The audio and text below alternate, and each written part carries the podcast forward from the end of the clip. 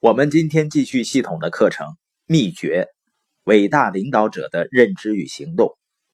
昨天说了，领导者服务团队的第一点就是要看到将来，同时呢还能脚踏实地的行动。而价值观呢是驱动我们行动的信念，价值观呢也是一个组织文化的基因。实际上，每个组织都有自己的价值观。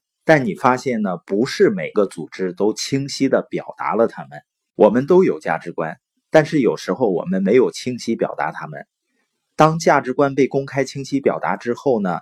他们是可以被重复的。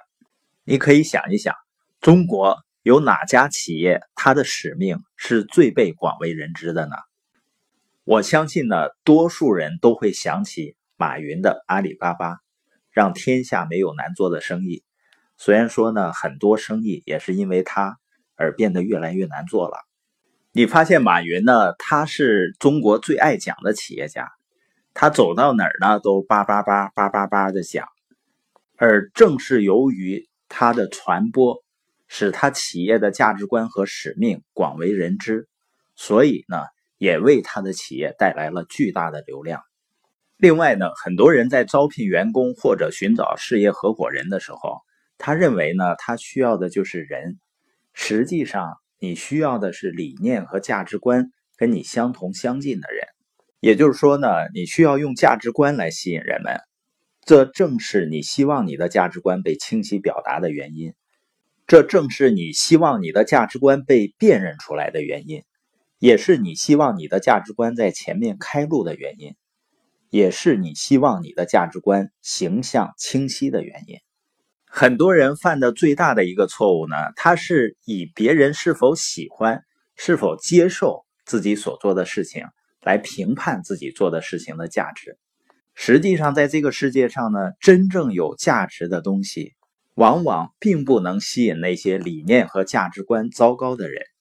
你比如说，你做了一个事业，你找到一些人，然后人们拒绝你，那是不是你做的事情就不好呢？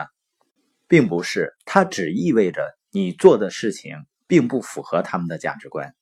我记得以前呢，曾经看过一个报道，有一个浙江人呢，他打了六个电话给六个朋友，找他们一起合伙做一件事儿。这六个人呢，都同意了跟他干，而且呢，是一起到北京去干一件事儿。那是不是就意味着这个人干的这个事儿是有价值的？是很好的事情吗？因为他六个朋友都愿意跟他一块干啊。后来你发现他们做什么呢？他们去北京偷衣服。这些人呢，行动力极强，一天一个人能偷好几百件衣服。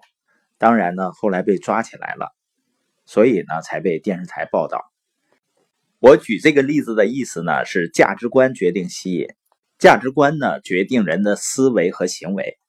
那我们再看一下，怎么样才能够看到未来呢？也就是你团队的目标是什么？你希望你的团队一年、两年、三年、五年以后达到什么水平？就像我们书友会第一个五年的目标，我们要在五年之内呢，在中国所有的省级以上的城市举行大型的书友交流研讨会。所以呢，领导者看的要比别人更早。领导者呢看的比别人更多，这就是领导者的特征。那一个领导者的生活是怎样的呢？领导者的生活就是每天早上醒来，等待着别人赶上来。当然呢，有的时候我们可能会缺乏耐心，我们经常会想缩短这个过程。你会想呢？你怎么还不明白呢？这是没有耐心的表现。因为如果你是一个房间里最后搞清楚的人，你就不会是领导者了。领导者不仅看得比别人更早，而且看得比别人更多，他们的视野非常开阔。领导者服务他人最伟大的方法，就是看到人们的将来，并且帮助人们明确他的将来。他们通过为人们创造有利的、满足他们需要的将来来服务他们。而且呢，看到将来是一种不能授权给别人的领导力责任，因为领导人嘛，都擅长授权。但是呢，有一件事情绝对是不能授权的。我绝对不会对我的团队说：“请你帮我一个忙，好吧？我缺少愿景。如果你不介意的话呢，请花一两个星期的时间帮我想一想，告诉我一些我可以去跟随的愿景好吗？我从来不会请任何人帮我这个忙。我说，你有没有适合我的愿景呢？我对明天毫无头绪，能不能帮我搞清楚，然后回来告诉我？这肯定是不行的，是吗？但是呢，可以和人们分享愿景，要好好的花时间思考将来，这是领导者的责任。很多人一生犯的最大的错误是什么呢？就是没有花足够的时间去思考未来。他们呢，要么就是思考障碍，然后不行动；要么呢，就是立刻行动，并没有看清楚方向。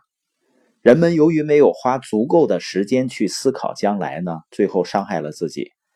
只有你停下来思考，你才可以看到将来。这两天呢，就是关于我们怎样服务他人的第一点。作为领导者，我们首先通过看到将来来服务他人。